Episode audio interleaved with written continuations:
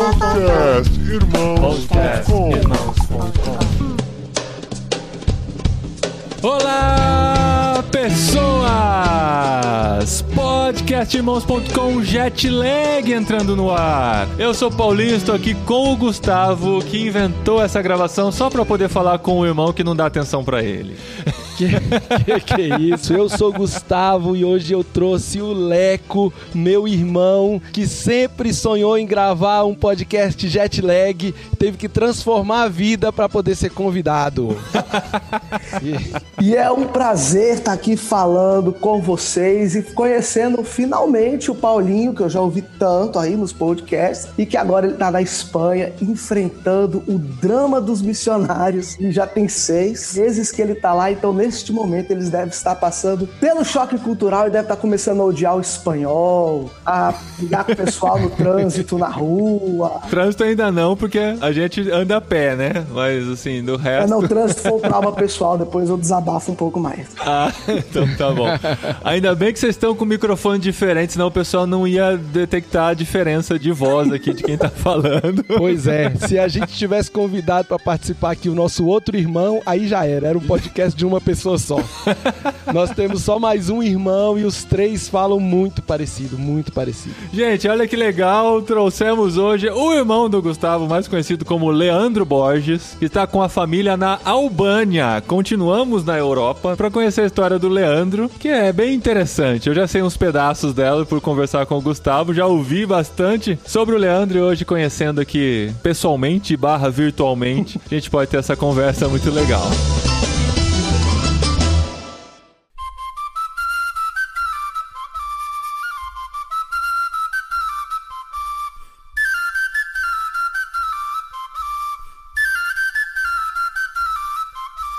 Pois é, Paulinho, deixa eu explicar um pouco melhor minha abertura, né? Por que, que eu falei que o Leandro sempre quis participar e nunca era convidado? Ah, Porque o Leandro foi parar na Albânia como missionário tradicional. É. E eu falava pra ele, eu não vou convidar um missionário tradicional pra conversar no jet lag tão cedo.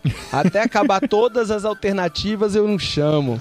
Aí ele falou assim: "Não, em vez de você esperar acabar todas as alternativas, vamos fazer o seguinte, deixa eu arrumar um emprego, a hora que eu estiver trabalhando e mudar o padrão de missionário tradicional pra tent maker, a gente faz uma gravação". E aí ele mudou, rapaz. Ele mudou agora durante esse ano. Está vivendo a transição de missionário tradicional para tent maker. E eu falei, olha, vai ser muito legal a gente conversar sobre a transição. Não vou esperar acabar a transição, não.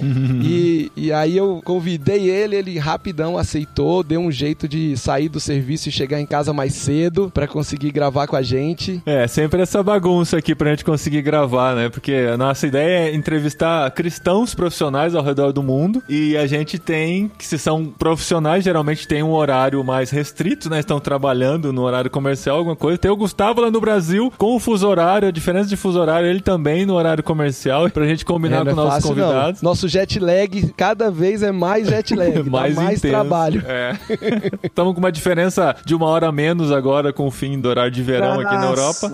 Você prefere? Ah, É. Quando você tem que acordar 5 horas, 6 horas da manhã pra ir pro trabalho. quando- Você ganha uma hora, né? verão Não, é pensa. verdade. Porque aqui acabou o horário de verão, coincidiu o fim do horário de verão com o início do frio. Aí eu dei graças a Deus de sair de casa uma hora mais tarde, o sol já tá um pouquinho mais quente. mas aí, Leandro, então, hoje eu que vou fazer a pergunta, porque o- essa o Gustavo sempre faz, mas a gente quer ouvir de você como é que você foi parar na Albânia. Ou antes disso, você já tinha ouvido falar da Albânia antes de Então. programar ir pra aí? Como quase todo mundo que eu conheço, quando fala Albânia, a pessoa fala, mas onde fica? Se falar que é uma ilha, sei lá, entre a África do Sul e Madagascar, a pessoa acredita, né? Quase ninguém sabe, poucas pessoas sabem onde fica a Albânia. Eu não sou uma exceção, também não sabia, mas eu fiz o curso do SEM em 2015, 2016, e um dos pastores da igreja que a gente frequentou lá, ele estava se preparando para vir para a Albânia, então eu já tinha escutado, já tinha ouvido falar sobre a Albânia e sobre o Kosovo aqui, que que são dois países bem próximos. Mas eu terminei o curso do 100 em 2016. Fui lá para a base da Mais, em Curitiba, em Colombo, lá no sul. Servi um ano ali com o pessoal da Mais. E aí a gente estava se preparando, eu, minha esposa, minha família, todo mundo para ir para Itália. E aí a gente se preparando para ir para Itália, terminou o ano de 2017, a gente voltou para Goiânia, onde fica a nossa igreja, e a gente passou seis meses preparando para ir para Itália. Quando chegou em julho de 2018, o meu visto foi negado para Itália. Inclusive eu recebi a mensagem, o e-mail da embaixada italiana, eu estava na casa do Gustavo. Olha, ele, foi triste ele, ele estava comigo, ele viu a minha. Foi triste. Eu, eu, eu, queria não reagir e depois conversar sozinho com a Laís, com a minha esposa, mas acho é impossível, foi impossível, né? Cara? Ele viu a minha reação e ele perguntou na hora o que, que foi. Foi assim, foi um misto de frustração com revolta, né? É. Porque ele aplicou para um visto para estudar italiano lá na Itália. Ele pagou a, um ano de escola antes, ou seis meses, não lembro. Foi um ano. E ele já falava nível intermediário de italiano. Ele ia finalizar o aprendizado do italiano. E o visto dele foi negado porque ele não falava italiano suficiente para ir estudar italiano na Itália. Era, Essa foi, era a cara, justificativa foi... da embaixada. Foi muito triste. e para aceitar isso, né, cara? É. Não, e ele não fez o teste de italiano na embaixada. O pessoal na embaixada não perguntou para ele que tanto ah, que ele falava. Não, não teve uma conversa sobre a fluência dele. E no dia eu já estava com a viagem marcada para o interior, para São Paulo, para Campinas, para uns dois ou três dias depois, eu não lembro exatamente. E a gente foi, as minhas filhas foram para um acampamento, eu tenho três filhas, as duas mais velhas foram para o acampamento da PEC, lá no interior de São Paulo, e eu visitei, lembra que eu falei que tinha o um pastor amigo meu, lá de Viçosa, que estava na Albânia? A esposa dele tinha voltado para passar o mês de férias com as crianças em Campinas, e a gente passou lá para visitar, para encontrar os nossos amigos. E eu contei, a gente contou para ela: olha, o visto foi negado e tal, nessa né? conversa de missionário. Essa primeira pergunta é se já foi para o campo ou quando é que tá indo, né? Missionário que ainda não foi para o campo responde sempre essa pergunta. Uhum. Aí quando a gente terminou de contar tudo que tinha acontecido, ela virou pra gente e falou: olha, liga pro meu marido, conversa com ele. Se vocês quiserem, vocês podem ir pra Albânia. A Albânia fica a 70 quilômetros da Itália, uma travessia de barco. Muita gente fala italiano aqui na Albânia. Falou: olha, você vai lá pra Albânia, termina o seu estudo de italiano e vê o que acontece. É o mar Adriático que separa só, né? É o Adriático que separa. A Itália e, a e a Albânia, tá do ladinho. É. O aeroporto Tirana-Roma, a viagem Tirana-Roma é uma hora e dez de voo. Tem três, quatro voos por dia, por exemplo. Eu falei, tá bom, interessante, né? Liguei para a liderança da igreja, para a liderança da missão, falei para eles que tinha essa possibilidade. Eles falaram assim, então vamos conversar. Então, esse período todo, da hora que o visto foi negado, para a hora que eu fui ter essa conversa com a liderança, deve ter passado de 10 a 15 dias no máximo. Ainda era julho daquele ano, 2018. Quando a gente chegou, que sentou para conversar com a liderança da igreja, eles estavam muito mais empolgados do que a gente com a Albânia. Eles tinham pesquisado tudo, eles tinham lido um monte de coisa sobre a Albânia e eles estavam super empolgados com a Albânia, com entrar no leste europeu. É, então, para quem não sabe, gente, a Albânia fica no leste europeu, tá? Balcãs. Uhum. É Europa, mas não tem glamour. É isso. Aí... Não, e complementa. E é uma volta ao tempo, estando o país na década de 90. Nós estamos na década de 90 aqui na Albânia. Você já parou para pensar como seria a sua adolescência com o celular? Vem para a Albânia que você descobre. então foi assim. Então eles estavam muito empolgados com a Albânia. E a resposta que eu estava esperando deles, honestamente, era o seguinte: Então tá bom, Leandro, vamos fazer o seguinte. Vocês esperam mais seis meses, né? Porque era meio do ano. Organiza direitinho a saída para Albânia e vai. Essa era a resposta que eu esperava. Eles estavam super empolgados. Aí terminou a conversa. Eles falaram: a gente abençoou, a gente vai com você, tamo junto. Eu falei: beleza. Elas falaram: olha, você já não tem uma passagem para Itália até Roma? Eu falei: tenho. Ela falou: ah, então compra o restante do trecho e vai. Aí eu falei: olha, mas isso é semana que vem. Ela falou: tudo bem.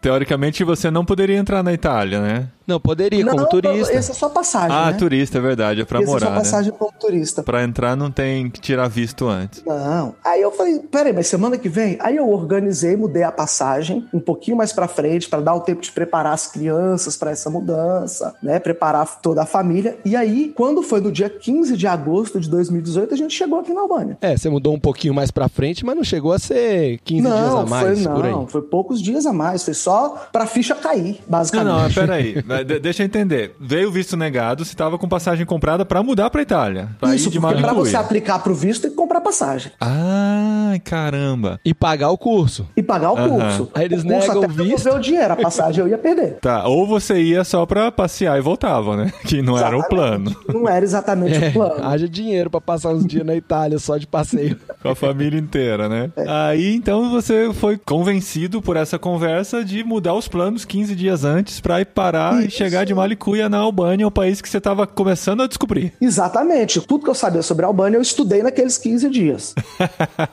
Mas dá pra saber muita coisa, é um país pequenininho. É, assim, Rapidinho, eu fui lá conhecer, fiquei lá cinco dias, deu aquela sensação de que já tinha conhecido tudo. Faltou uma beirada ou outra, assim, que deu. Acho que com oito dias você já mata, já resolve a Já parada. é, vai- tem muito segredo, não. Quantos habitantes tem na Albânia? Cara, o país inteiro, assim, soma tudo, dá 2 milhões e 800. É, menos que a cidade que eu moro. É, menos que É, Brasília. tranquilo, tranquilo. É. E aí a gente chegou aqui, assim, de Malicuia, num país que a gente tinha pouquíssimas informações. Mas tinha alguns amigos, tinha um projeto, tinha uma casa pra morar, porque tinha um missionário que tinha ido embora e tinha ficado a casa dele, vocês alugaram onde ele morava. Exatamente. Então, assim, não chegou na Rua da Amargura, não. Não, é, tinha toda uma recepção que, na verdade, ia ser, foi muito melhor do que se eu tivesse ido para Itália. Tinha dois missionários, três missionários que receberam a gente. A família que a gente conheceu, que eram os nossos amigos lá em Viçosa, eles têm três filhas, da mesma idade das minhas filhas, que já eram amigas. Então foi uma chegada bem mais fácil. Embora a gente não conhecesse nada do país, da língua, não tivesse essas informações, a gente teve um suporte muito grande quando a gente chegou aqui. E quanto ao projeto que vocês tinham pra Itália, foi tranquilo de adaptar pra realidade da Albânia? Foi tranquilo, porque quando a gente pensou no projeto missionário, ele realmente se aplicava a qualquer lugar. Qual que era a nossa ideia? A gente ia separar um- talvez um primeiro ano para se situar, entender e conhecer o país, encontrar uma necessidade que a gente pudesse atuar e através disso desenvolver relacionamentos e pregar o evangelho. Ah, é um projeto que serve pra qualquer lugar do mundo, né? Você pode fazer isso, inclusive, sem precisar ser um missionário. É isso. E era isso que eu ia falar. Esse projeto dá pra aplicar, você aí que tá ouvindo a gente, aonde você estiver. Olhe pro ambiente ao redor e veja como esse pessoal aí precisa de Jesus e manda bala. Então, era basicamente isso. Mas agora, e pra lidar com a frustração da Itália, que era o sonho com o qual vocês estavam trabalhando, e passar a aceitar o banho no coração, como é que foi isso? Então, pra mim e pra minha esposa, a gente até que conseguiu aceitar sem muito sofrimento emocional, né? A gente chegou aqui, eu fui terminar o estudo do italiano porque tem muita gente que fala italiano aqui na Albânia, e eu fui estudar italiano e também foi uma forma de poder conhecer, começar a conversar com as pessoas, entender a Albânia, sem necessariamente precisar aprender o albanês, que é uma língua muito difícil. É no estilo leste europeu. É, é, é, mas é, ela não tem raiz em lugar nenhum. A língua É outra, aqui, é outra que não tem. Igual a Hungria, igual É. a Finlândia. Isso, é. igual. Só a Finlândia é mais difícil que o albanês, segundo os especialistas na Europa. Só o finlandês. É, é. mesmo? É, Eu fiz essa pesquisa na época, fiquei meio frustrado, porque línguas é meio difícil pra mim. É, línguas é meio difícil pra ele, mas nessa altura do campeonato ele fala português, ele trabalha em inglês, conversa em italiano e eu vi ele batendo papo em albanês, joga bola em albanês, entendeu? É Porque línguas é difícil pra ele, mas não é difícil pra Deus, entendeu? Exatamente, só por Deus mesmo. Não, eu tenho que tietar mesmo, porque eu sou irmão. É, tá certo. Aí, irmão orgulhoso aqui. É. Porque eu vi esse menino crescer, gente. Não era pra Eu sabia nada. que eu não dava fala conta de quatro idiomas. E quem é Não bom de idiomas lá em nada. casa é o Gustavo.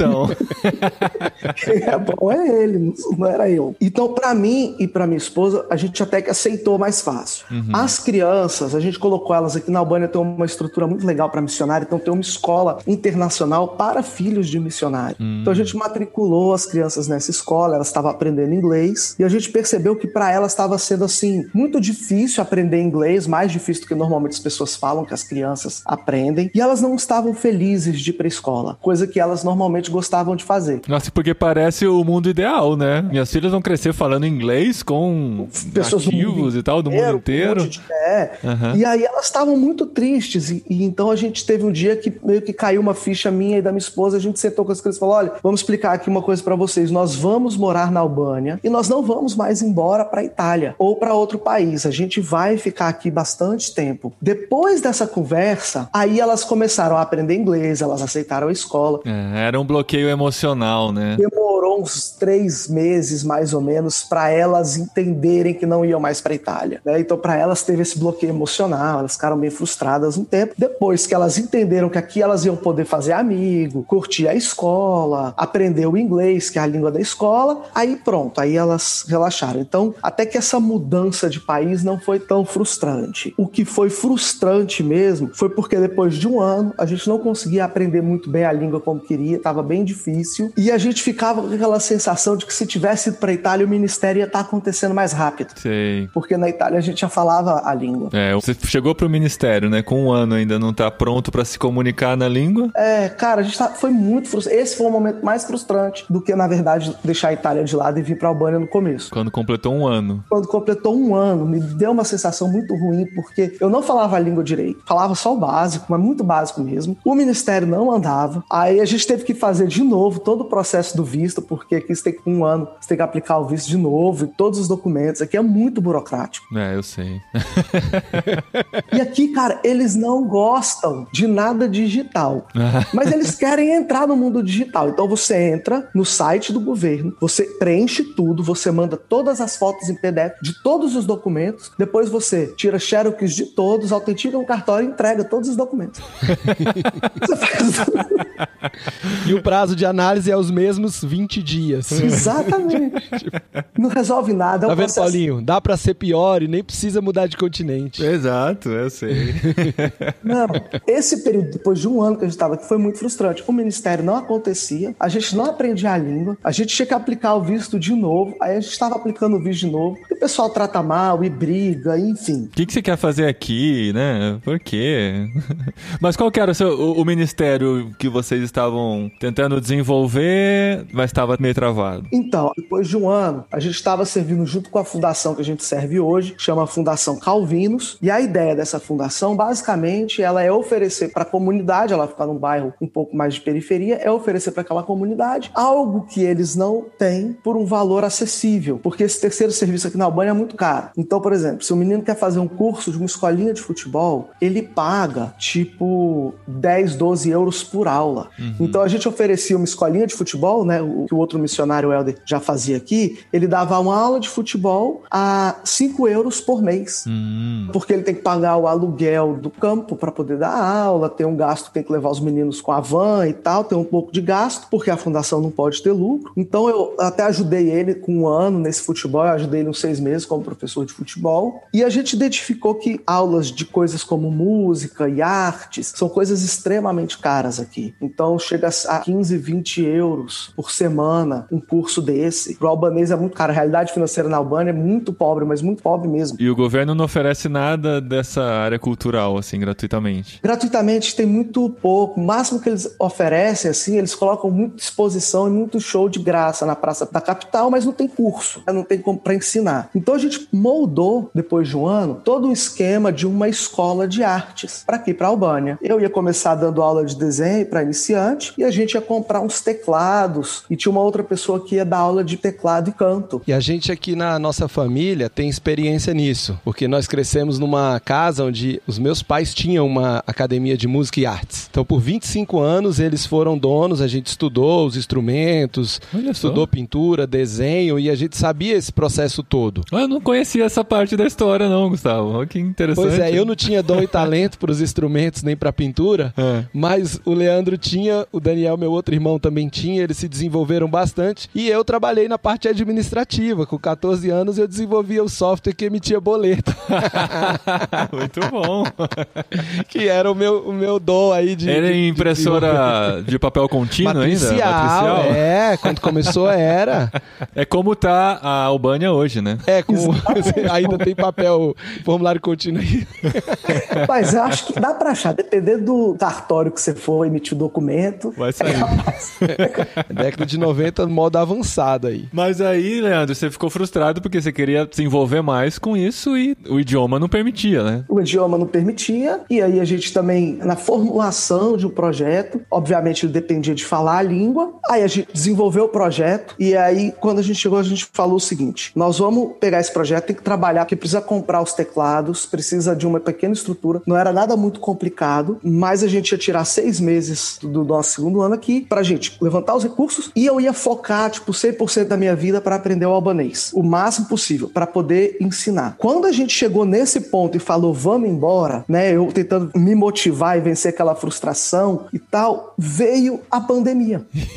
Foi assim. a pandemia sempre entra na nossa história, né, cara? Não tem jeito. Entrou na história de todo mundo e normalmente ligado à frustração, né? É. Planos adiados, Exato. esses negócios. Cara, e, e, aqui na Albânia, por exemplo, foram 40 dias de um lockdown super rigoroso. Uhum. Tanque de guerra na rua, exército, mandando todo mundo pra dentro de casa. Foi 40 dias. Então, esses 40 dias a gente ficou dentro do apartamento e aí a gente foi refletindo sobre o que estava acontecendo e a gente pensou, vai acabar a pandemia, vai atrasar o projeto, mas a gente vai conseguir trabalhar nesse projeto depois da pandemia. Então, depois de 40 dias mais ou menos que acabou o lockdown, aqui na Albânia não teve lockdown de novo. Acabou o lockdown, as pessoas meio que começaram a viver, depois chegou o verão aqui, o verão em julho, a galera tirou todas as máscaras e viveu normalmente como se não existisse pandemia. Só que no meio desse processo, o real disparou. Uhum. Então, quando a gente chegou na Albânia, um euro comprava quatro reais, que quatro, eu cheguei a comprar por R$3,90. Eu lembro disso. Quando a gente chegou. Seus planos também foram frustrados nesse momento, né, Paulinho? Sim. Por um tempo. Sim.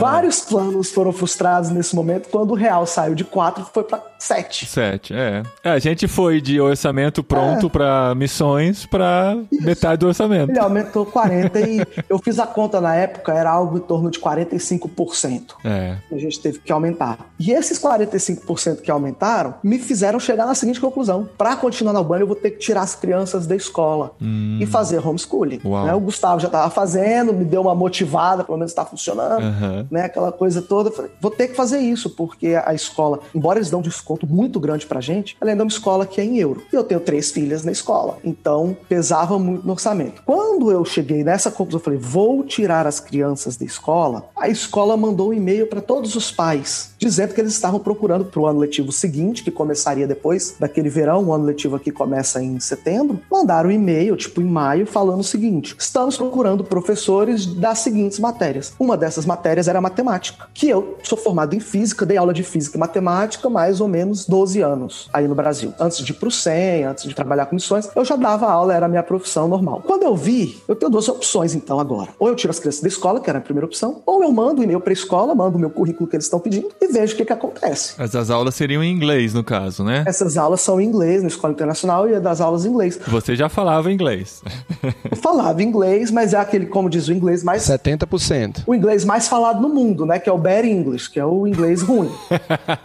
né? Beleza, vamos tentar. Mandei o currículo, fiz a entrevista com o pessoal da escola e, cara, por Deus, eu acredito que foi Deus que interviu e eles me contrataram em troca da bolsa de estudos para as minhas filhas. Ai, que legal. Então eu dei aula para duas turmas, eram 10 horas por semana, no pós-pandemia, assim, durante a pandemia, mas depois do lockdown. Eu dei um ano de aula na escola. E é uma escola cristã, com os alunos filhos de missionários. Então eu tinha aluno dos Estados Unidos, da Inglaterra, da Coreia, da Holanda, da Guatemala. Então era uma escola muito internacional. Uhum. É ainda, né? E eles são muito acostumados em ter professores de outros países. Então os alunos ajudam com sotaque, com pronúncia. Eles entendem, mesmo quando a gente fala errado, porque eles estão acostumados com esse contexto. É uma escola de filhos de terceira cultura, é isso. Legal. Todos os alunos lá são filhos de terceira cultura, todo mundo filho de missionário. Então eu passei por um ano de uma experiência dando aula dentro dessa escola. Mas não era por salário, ainda não era, como diz, um fazedor de tendas, porque aquilo era mais um, um acordo com a escola. Não podia vir no jet lag ainda. Não podia. Falava com o Gustavo, Gustavo, já posso gravar jet lag? Não, não ainda não. não. Pode. Gustavo tá se fazendo. Falei para Gustavo, tá se fazendo de difícil. né? Aí, nesta saga de conseguir gravar um jet lag. Vamos dizer assim. foi chegando o final do ano letivo, maio desse ano. Eu tava conversando com um amigo meu que jogava futebol com a gente toda semana, que ele é coordenador pedagógico de uma escola internacional inglesa aqui na Albânia. É uma franquia. E ele falou para mim, Leandro, nós estamos recebendo currículos de professores de matemática e ciências. Manda o seu currículo lá para a escola, faz uma entrevista. Aí eu conversei com a minha esposa, porque a resposta que eu sabia que minha esposa ia falar era o seguinte: amor, não mexe com escola, vamos focar no nosso ministério. Aham. A gente já conseguiu e a gente vai ficar focado no ministério. Nós vamos entrar na fundação e vamos abrir a escola. Essa era a resposta que eu sabia que ela ia me dar. Pensei, eu falo com ela, ela me dá essa resposta e eu tenho paz de não mandar o currículo. Aí eu falei com ela e dito e feito, ela olhou pra mim e falou: "Amor, você é tão feliz dando aula. Os alunos gostam tanto. Você fez tanta diferença numa escola cristã. Imagina a diferença que você não pode fazer numa escola que não é cristã com alunos que nunca ouviram falar de Jesus. Oh. Manda o currículo". Eu falei: "Meu Deus, resposta errada". Pera aí, eu vou entrar de novo na sala, você É. fala de novo. Aí eu pensei, vamos fazer o seguinte, melhor de três. Não vou ligar pro Gustavo, porque eu sei qual vai ser a resposta dele. A resposta dele é tendenciosa. Entendeu? Exato, né? Eu preciso de uma outra pessoa que trabalha com missões. Aí eu liguei para um amigo nosso em comum, o Carlos. Vocês já falaram sobre o Carlos aqui, Gu? Não sei se a gente já falou. Paulinho O conhece. ele. Carlos é um amigo nosso, presbítero, cara de coração missionário. Ah, e Carlito. ele me aconselha. O Carlito. Carlitos. Tá. E o Carlito, ele tem uma participação fundamental na minha vida missionária, porque ele me aconselha desde antes de eu ir pro 100, ele tá me ajudando. Falei, beleza, vou ligar pro Carlitos. O Carlitos vai dar a resposta certa. Fala, Leandro, foca na missão, não mexe com escola. Liguei pro Carlitos. E aí, Carlitos, o que, que você acha? Falou, Leandro, sabe o que, que é? Eu tô vendo aqui suas conversas sobre a escola esse ano. Cara, é a hora que você é feliz, é a hora que você brilha, você faz diferença na vida dos alunos. Fala, Jeová. Manda o currículo pra escola. Eu falei, como eu falei melhor de três e não de cinco, É melhor eu mandar logo esse currículo, né?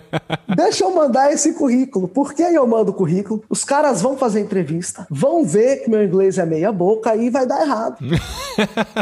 E eu Foi sigo, mesmo, verdade. Essa aí é verdade, hein? Tudo verdade. Até e agora. eu sigo a vida, né? E aí o jet lag fica pra quando a escola estiver funcionando e eu for tipo um business as mission e tal. Isso, também poderia ser. Poderia entrar nessa O fase. plano pro jet lag era esse, na verdade. Entendi. Cara, fiz a entrevista com a escola. Dei todas as respostas erradas. Por exemplo, o cara que fez a entrevista comigo, albanês, de família muçulmana, virou pra mim e falou: Por que você está na Albânia? Porque normalmente ele entrevista pessoas e ele tem que convencer os caras a vir pra Albânia, né? Pra dar aula na escola dele. Falou: Por que que você veio pra Albânia? Eu falei: Olha, eu sou missionário. Quer dizer, já comecei respondendo errado. Já meteu logo os pés no peito. É. Já sou missionário, eu vim com esse, esse motivo, e aí surgiu a oportunidade de dar aula na escola que eu trabalhei esse ano e tudo mais, e beleza. Falei, Nossa, então tá bom, faz o seguinte, eu vou te passar pro pedagógico e eles vão fazer uma entrevista com você. Eu falei, então tá bom, então vamos pro pedagógico. Cheguei no pedagógico, Leandro, por que que você tá morando na Albânia? Porque eu sou missionário, já mandei essa, né, e tal. Não, tá bom, então vamos lá, dá uma aula pra gente aí, aí eu dei a aula, aí eles viram como é que foi a aula, aí eles perguntaram assim, Leandro, qual que é seus defeitos como professor? Aí eu falei tudo que uma escola não quer ouvir, ó, eu tenho déficit de atenção, eu tenho dificuldade de entregar as notas, eu erro preencher diário, Que ótimo.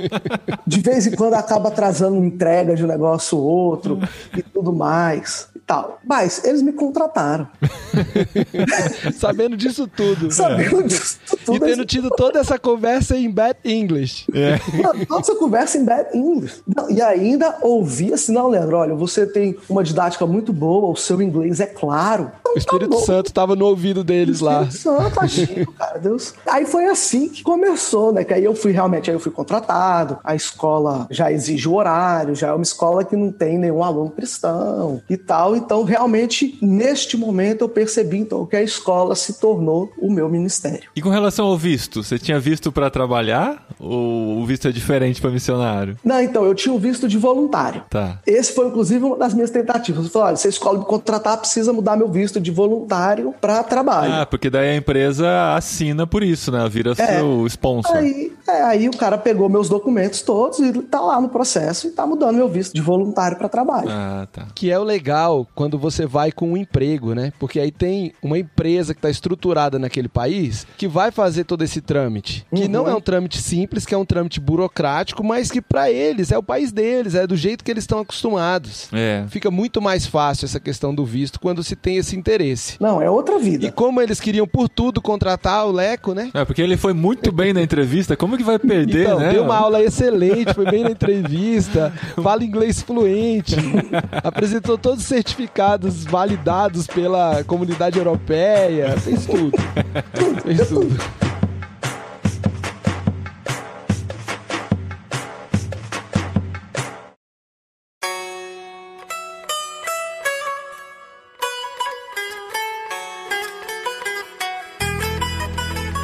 Agora, tem duas histórias aí que ficaram no meio, mas eu acho que vale a pena a gente contar. Uhum. A primeira história é por que que você tinha um amigo que era diretor de uma escola comum? Você falou que encontrou e conversou com ele no futebol. Como é que esse cara chegou lá no futebol? Como é que você, na verdade, chegou no futebol? Essa história é muito legal. É um brasileiro que é professor, meu amigo, ele era professor no Brasil de escola internacional. E ele procurou vagas e oportunidades de trabalho e ele veio trabalhar nessa escola aqui na Albânia. Ele é cristão, mas ele não é missionário, ele não tem a preparação. Ele achou um bom emprego aqui na Albânia e veio com a família. E aí ele procurou a comunidade de brasileiros aqui a gente acabou ficando amigo. Ele tem uma filha que é a idade da minha filha mais nova e ele é professor de química, eu sou professor de física. A gente tinha muita coisa em comum. A esposa dele é nutricionista, a minha é nutricionista. Acabou que a família achou muita coisa em comum, a gente ficou muito amigo. E aí, no aniversário dele, ele me convidou e convidou outros professores que trabalhavam com ele na escola, entre eles o que é o coordenador pedagógico, o Ioa, que é francês. E aí ele sentou perto de mim, a gente foi conversando. Eu perguntei se ele jogava bola, ele falou que jogava. Peguei o telefone dele e falou: ó, toda terça-feira a gente tem um grupo de futebol aqui. Isso é metade brasileiro, metade amigos dos brasileiros.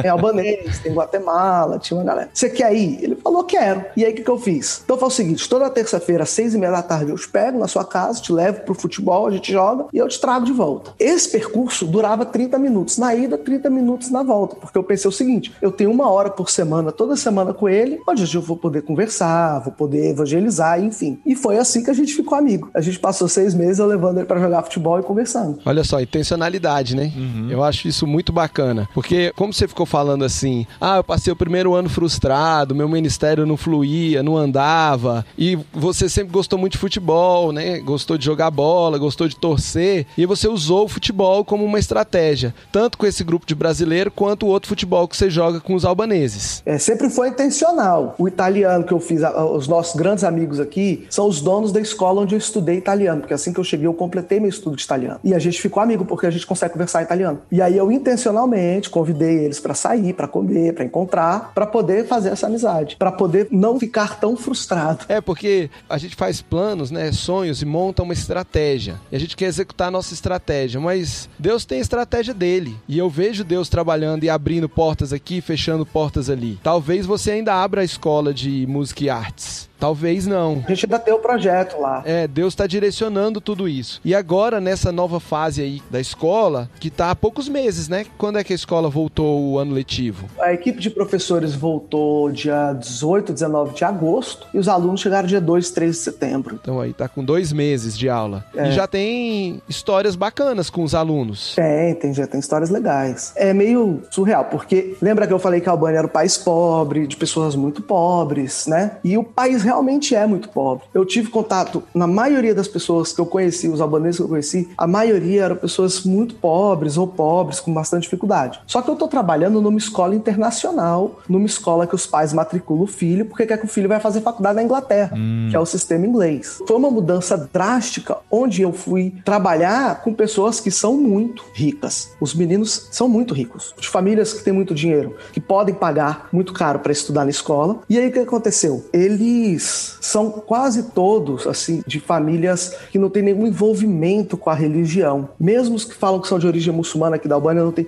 Então eles não têm nenhum envolvimento com a religião, uhum. com nada. Então, uma das histórias que aconteceu foi essa semana, foi porque tem uma van da escola que leva os professores. Então eu chego meia hora antes de começar a aula. E nessa meia hora eu vou para a sala e eu aproveito então e leio a Bíblia um pouco antes dos alunos começarem a chegar. É uma coisa minha, é um momento ali, eu leio a Bíblia, quando os alunos começam a chegar, eu guardo a Bíblia na mochila e a gente começa o dia. E aí eu tava arrumando o computador que tava acabando a bateria e ter que fazer a chamada com o computador. Aí eu tirei a Bíblia da mochila, botei na mesa, peguei o cabo do computador para conectar e tal. Na hora que eu olhei pro lado, uma das alunas do oitavo ano, então ela tem 12 anos, ela tava com a minha Bíblia na mão, com a boca aberta e folheando. E ela olhou para mim e perguntou: Isso é uma Bíblia? A Bíblia em português mesmo, a Bíblia que eu uso para minha devocional. Uhum. Eu falei: É, é uma Bíblia. Aí ela folheou um pouco, eu percebi a cara, né, o espanto. Ela... Aí eu perguntei para ela: Você nunca viu uma Bíblia? Aí ela falou: Não, é a primeira vez que eu pego numa Bíblia Uau. e que eu vejo uma Bíblia. E aí tinha os outros dois alunos que pararam do lado e falaram: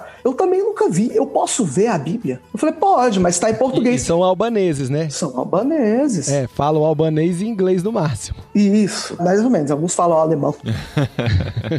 mas eles pegaram a Bíblia, eles nunca tinham visto uma Bíblia. E aí aí eles começaram a perguntar, mas professor, você acredita, por exemplo, na história de Adão e Eva? Onde que tá Moisés na Bíblia? Onde é que tá a história do Moisés? Nunca tinha ouvido falar, e aí eu pude conversar uns 10 minutos com eles ali sobre a história da criação. Como é que é a religião aí? Porque eu me lembro quando você chegou, você falava, não, aqui a maioria é muçulmano, uhum. mas agora você tá falando que ninguém tem religião. Como é que funciona essa história da religião aí? Ah, tá, ficou mal explicado. Eles são muçulmanos, na sua maioria, sim. Só que eles são muçulmanos, pra gente ficar assim bem no, no muçulmanos não praticantes. Uhum. Então você pergunta a religião, ele é muçulmano, ele tem origem muçulmana, ele tem a mesquita, ele... mas ele não pratica nada. Então, por exemplo, você pode ir para um restaurante com o seu amigo muçulmano, pedir uma carne de porco e ele provavelmente vai pedir uma cerveja para acompanhar.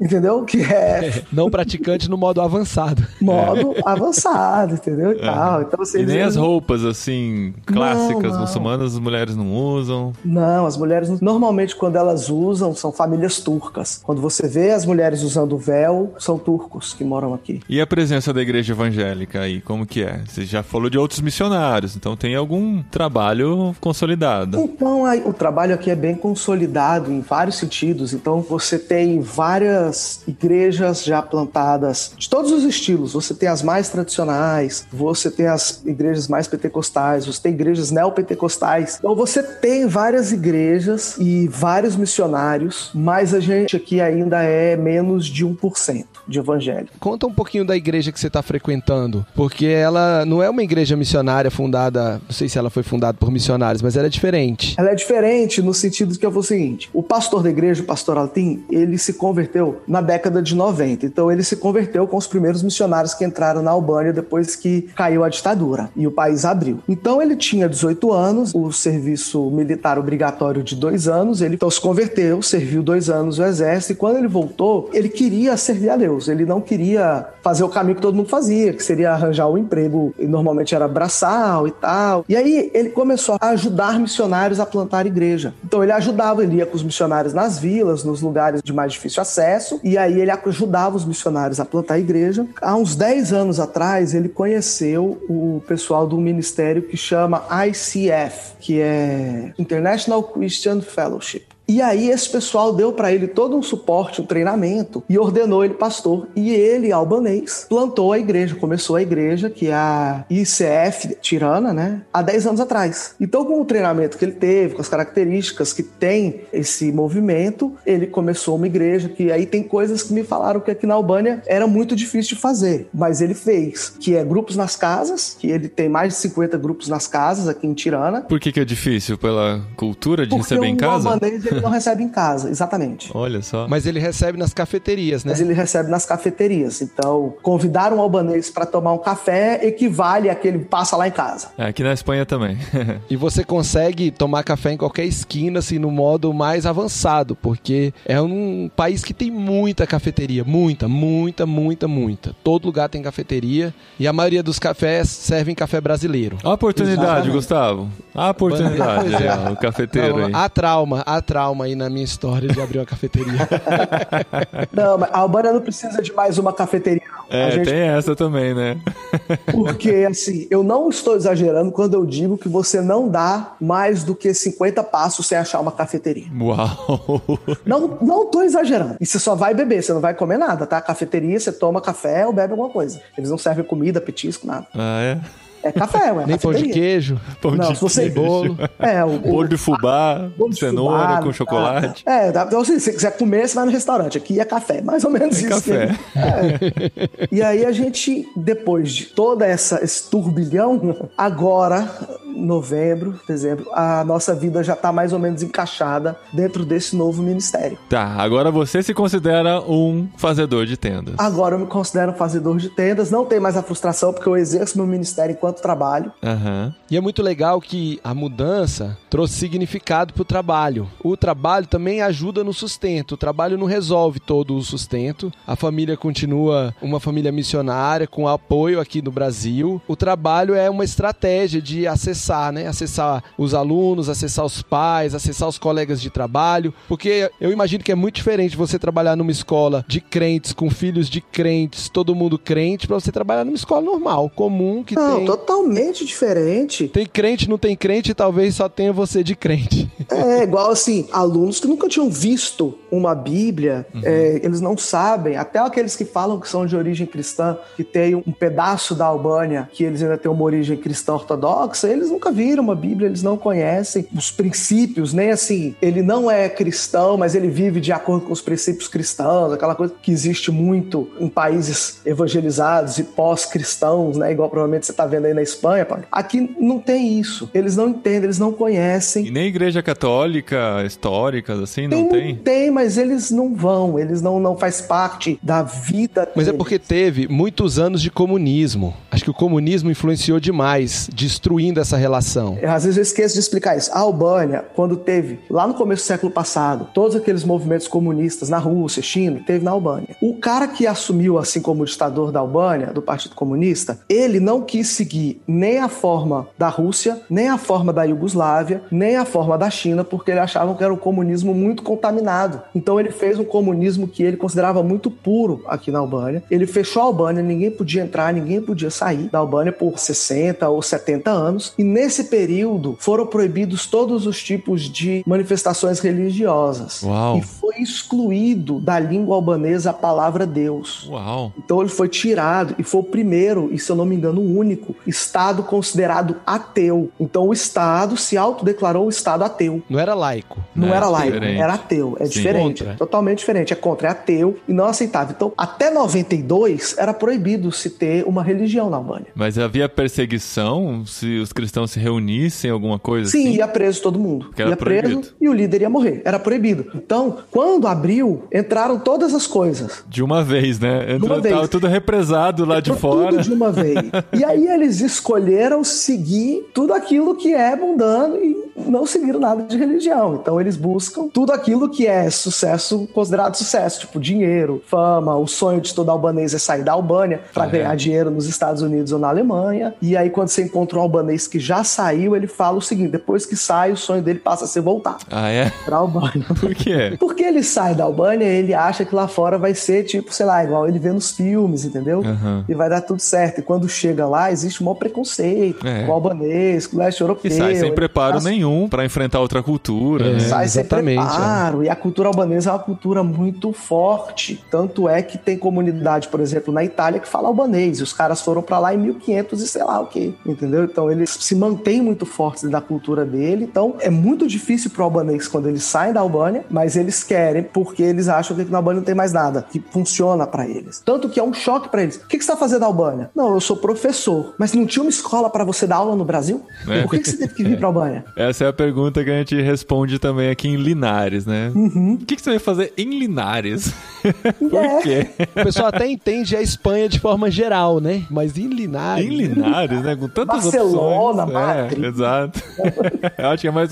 Eu sinto mais ou menos o que você tá vivendo aí também. Porque é Albânia, gente, com tanta opção. É, uma das coisas que mudou drasticamente depois que eu comecei a dar aula é porque quando eu falava, olha, eu tô aqui para trabalhar numa fundação, assim, assim, assim, eu tinha uma receptividade. Falar que é missionário não podia. Se falava que era missionário, a pessoa nem queria conversar com você, Tá. né? É, não é que não podia. Podia, É, tanto que você pode. falou na entrevista. É, pode falar, ninguém vai te prender, Você te matar. perde Eles- o interesse da pessoa. É, ele nunca mais fala com você. É isso. Mas depois que eu passei a falar o seguinte, eu sou o professor, estou aqui para dar aula, a pessoa não só ela fica interessada em me conhecer, querer entender mais, como eu passo a ser, como é que eu vou falar isso sem ficar ruim?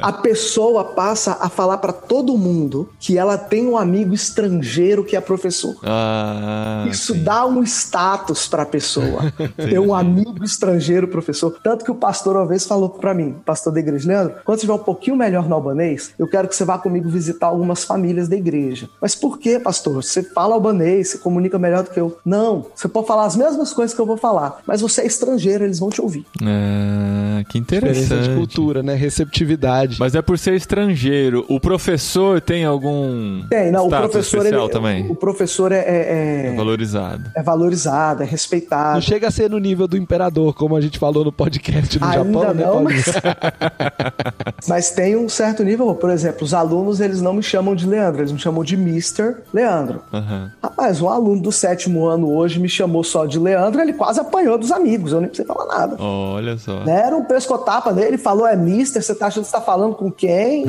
E tá. um pescotapa. Foi mesmo, é quase que é da década de 90, cara. É, eu tô Funciona na essas década de coisas, tudo 90, normal. volta tudo. É, dá pra usar até as gírias da época, né? Dá, eu me sinto assim, adolescente de novo. Não, e ele dá aula de terno. É mesmo. De terno e gravata. É, ele não usava terno sei lá quantos anos, nem sei Ah, como ele mais fez de pra arrumar um 10, terno. 15 anos, sei lá. Nem pra casamento mais usava, né? Não, eu já tava super rebelde. Pra casamento, eu botava uma camiseta melhorzinha, uma gola polo, tava bom.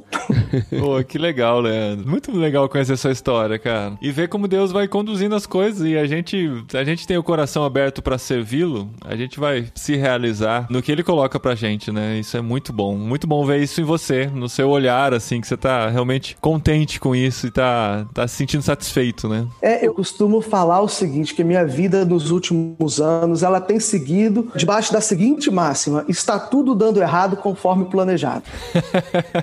Cara, nada do que eu planejei dos últimos quatro ou cinco anos deu certo, mas todas as coisas aconteceram de acordo com o plano de Deus e a gente consegue ver claramente isso. E, e é muito amor, é muito carinho de Deus, por exemplo. Eu não achava que eu ia conseguir dar aula, de verdade. Eu não, não ia conseguir dar aula em inglês. Eu achava que o inglês era fraco, que os alunos não iam entender. E Deus fez isso dar certo. Eu achava que eu não ia conseguir me adaptar na Albânia. Deus fez acontecer e fez dar certo. Eu tinha planejado para ir para a Itália, vir parar na Albânia. Esse já é um ponto forte. Eu não queria dar aula. E Deus me voltou para a sala de aula. Então, tudo que eu planejei, Deus foi frustrando. E Ele foi fazendo o que Ele queria na minha vida. E eu sou muito feliz por ver Deus fazendo os planos dele. É um clichê, mas os planos de Deus são muito melhores do que os meus. E tem dado muito mais certo que os meus.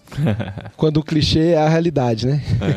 E o mais interessante da minha história é o seguinte: em nenhum momento eu precisei tomar a decisão por motivos financeiros. Isso é demais. Ah, Leandro, você não estava precisando de sustento? Rapaz, todo missionário está precisando de sustento. Aham. Não, toda pessoa precisa de sustento. É, toda pessoa, né? Não pessoa. podemos esquecer isso. Todo mundo precisa de sustento. É. A igreja continua me ajudando. Nós temos duas igrejas que apoiam a gente. Se elas tirarem o apoio, nós vamos passar perrengue por aqui, porque o salário não é tudo. O motivo principal da decisão foram as portas e as oportunidades que Deus estava abrindo pra gente como um trabalhador, como um missionário fazedor de tendas. Eu acho que esse foi o ponto que me fez ter muita paz em aceitar. Eu estou aceitando porque eu tô vendo que Deus está me levando para lá porque ele quer fazer alguma coisa. E é justamente essa transformação que eu fiquei muito animado da gente gravar aqui no podcast. Porque aqui no podcast já teve pessoas que passaram por aqui, né? Nesses mais de 30 episódios já que a gente gravou, que foram para outros países porque arrumaram um emprego, foram para outros países porque queriam estudar, porque conseguiram bolsa, porque conseguiram emprego. E a gente ainda não tinha entrevistado alguém que foi no outro país para ser um missionário tradicional e entendeu que Deus mudou o plano e falou assim: não, é trabalhando que você vai se encontrar no seu ministério. Num trabalho ordinário, que é dar aula de matemática para crianças e adolescentes, mas um trabalho extraordinário, que é ser um cristão dentro de um lugar onde não tem ninguém que nem viu a Bíblia, que nem conhece nada sobre o Evangelho. Então Deus transforma nosso trabalho ordinário em coisas extraordinárias para que Ele possa ser conhecido no mundo. Então eu fiquei assim, fora a tietagem de poder gravar com meu próprio irmão, eu fiquei muito animado em contar essa história. Olha que Porque era uma legal. história que a gente ainda não tinha contado. Talvez a gente vá contar outras, né? Talvez agora outros missionários nos procurem e falem assim: olha, aconteceu comigo também. É. O caminho foi um pouco diferente. E a gente pode trazer novas pessoas para compartilhar essas histórias. Como a história de cada um, né? Uma história única, que a gente vê Deus agindo. E como eu conheço muitos detalhes, né? Isso aqui foi um super mega resumo. é, passado assim por alto em muita coisa. É, a gente passa por alto, mas eu acho que a gente teve aqui os melhores momentos. Cara, foi muito divertido gravar com você. Cara, foi um prazer. Sua história é inspiradora mesmo. Eu acho que tenho Ah, certeza que muita gente Glória vai se identificar com ela e vai se motivar aí. Podia ter deixado esse pro último do ano, né, Gustavo? Agora o último do ano vai ter que ser melhor ainda pra ser especial. Podia, pois é.